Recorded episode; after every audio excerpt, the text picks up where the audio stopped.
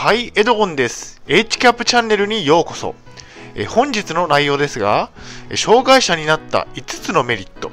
え無職でも収入面で安心して生活ができるといった内容でお送りしたいと思います。え本日はどのような方に向けて発信をしているかと言いますと、障害者の方、障害者になると安心して生活ができることについて知りたい方、えー、障害者になったメリットを知りたい方に向けて発信をしたいと思います。えー、今日の目次がですね、全部で、えー、っと4、点ありまして、まず1点目が、え障害年金と工賃について。2点目が、収入面で安心して生活ができる。え収入源は増やした方が良いということ。え3点目が、障害者になった5つのメリットについて。4点目が、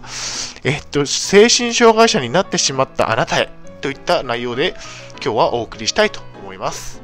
まず1点目、目次の1点目が、え障害年金と工賃についてですね。えー、現在の私の主な収入源は、えー、っと、次の通りですね。えー、っと、障害年金は、え2ヶ月に1回、え受給できています。そして、あと事業収入があるということですね。障害者になってしまったこと自体は残念な出来事でした。えー、症状がひどかった期間は長期にも及び、えー、想像を絶するものがありました。えー、でも症状が落ち着いてきて冷静に考えたら、え収入面での、え手厚いサポートがあり生活がしやすくなりましたということですね。まあ、障害年金というものを2ヶ月に1回もらっていまして、まあ、障害に障害者になってしまったことは残念ですが、えっと、収入面で手厚いサポートを、え国からえ受けることができるようになりましたということですね。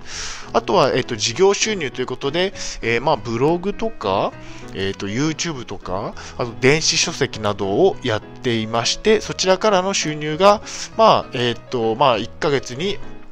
えっと、まあ、焼肉食べ放題に行けるか行けないかぐらいの金額をようやく稼げるようになったところですね。以上がまた私の収入というところです。で、目次の2点目が、え収入面で安心して生活ができる。え収入源は増やした方が良いということ。えー、まずは障害年金をもらうということですね。2ヶ月に1回の振り込みがあるということですね。あとは、えー、将来働く予定がないということで、えー、症状が重くなる可能性が高いので、えっと、将来働く予定はないと。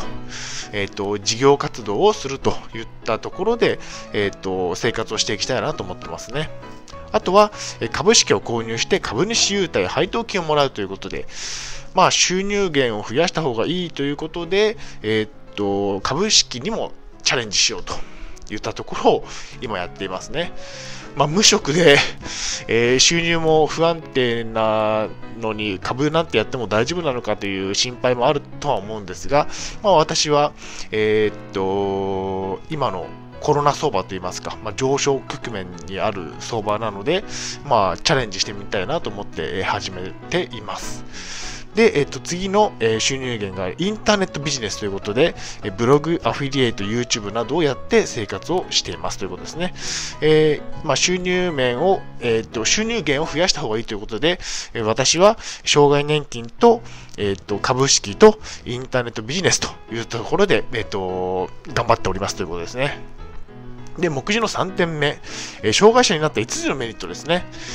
まず1点目が、え、障害年金がもらえることが最大のメリットということですね。え、障害年金がもらえるため、焦って仕事を探す必要もないので、ゆっくり病気を良くしていって、ゆっくり仕事を探していけばいいですね。ということですね。これが一番大きなメリットになりますね。障害年金がもらえるということですね。で、もメリットの2点目が、え無職になっても安心ということですね。雇用保険がなんと、え150日から360日も支給されると。まあ、普通の一般の方であれば、会社を退職した後、えー、っと、障害、雇用保険は、えー、90日と、3ヶ月ぐらいしかもらえないのですが、これが障害者になった場合は、150日から360日と、かなり長い期間、まあ、5ヶ月から1年くらいですかね、それくらいの期間もらえるようになるので、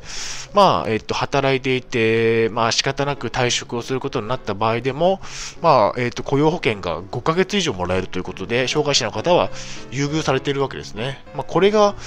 まあ、まあ、ここに書いてあるんですが、まあ、雇用保険が結構長い期間もらえるということで、えっ、と、メリットの大きなところですね。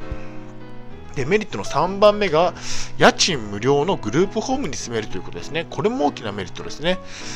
まあ、1番目と2番目の、まあ、障害年金がもらえるとか、雇用保険が長い間もらえるということに匹敵するくらいのメリットになっておりまして、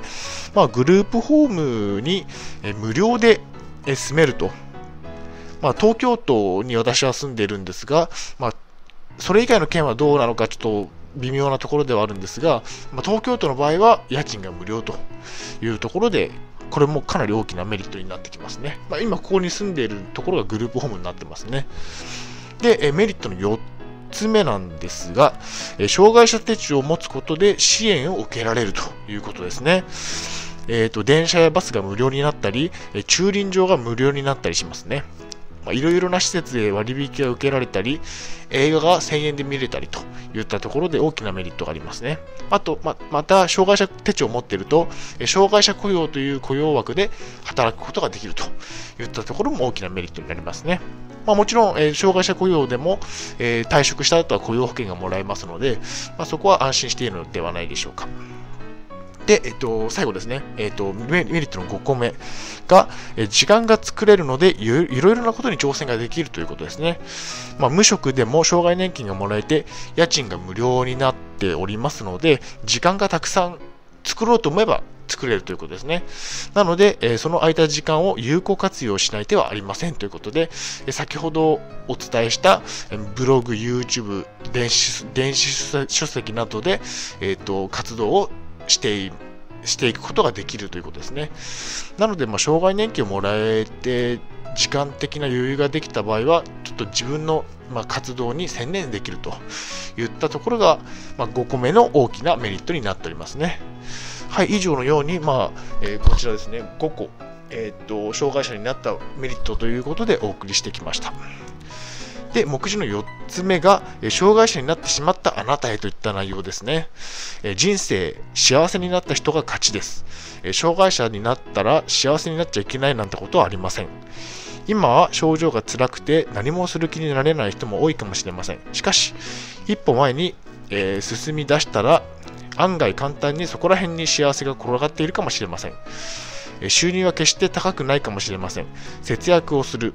共働きをするなどを組み合わせればきっと辛い生活ではなく楽しい生活が待っていることでしょう。前向きが一番ですということですね。えー、精神病院に3年間も私は入院をしていましたが、意外と前向きに生活ができています。自分でもびっくりしていますということですね。まあ、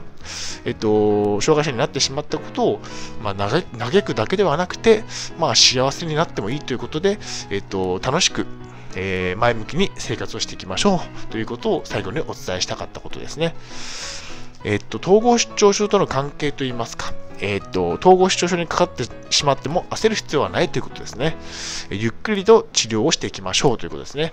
まあ、焦らずに早く治さなければという気持ちにならずに、まあ、ゆっくりと病気と向き合って治療を継続していきましょうということですね。はい、えー、っと、以前の自分に言いたいことがもしあるとすれば、焦って仕事を探さなくても OK だよということを、えー、伝えたいですね。えー、っと、まあ、以前の私は早く仕事をしなければという焦りの気持ちとかあったんですが、今はどっしりと構えて仕事はしなくてもいいかなというふうに思って思えてきて、えっと、ブログなどに集中するということができるようになってきました。で、えっと、最後に1点だけ皆さんにお伝えしたいことがあれば、え障害年金を受給し、ゆっくり体制を立て直しましょうということですね。まあ、障害者になってしまったことは不運ですが、え障害年金を、え、しっかりと受給することで、えっと、安定して、えっと、ゆっくりと治療に専念していきましょうということですね。はい、えー、今日のまとめに入っていきたいと思います。今日は目次が4点ありまして、1点目が、えー、と、障害年金とコーチについてお送りしました。まあ、障害年金は2ヶ月に1回の振り込みですよということですね。で、目標の2点目が、えー、収入面で安心して生活ができる、えー、収入源を増やした方がいいということで、私の収入源をお伝えしました。まあ、障害年金や株式を購入した株主優待配当金をもらったり、インターネットビジネスをすることをお伝えしました。で、目次の3点目が、障害者になった5つのメリットということでお伝えしました。で、目次の4点目が、障害者になってしまったあなたへといった内容でお送りしました。はい、以上になります。YouTube、ポッドキャストでは、統合失調症や精神病院にフォーカスして発信をしています。もしよろしければ、えっ、ー、と、チャンネル登録といいねボタン、押していただけると嬉しいです。えー、病気の方は無理のなさらずお過ごしください。ありがとうございました。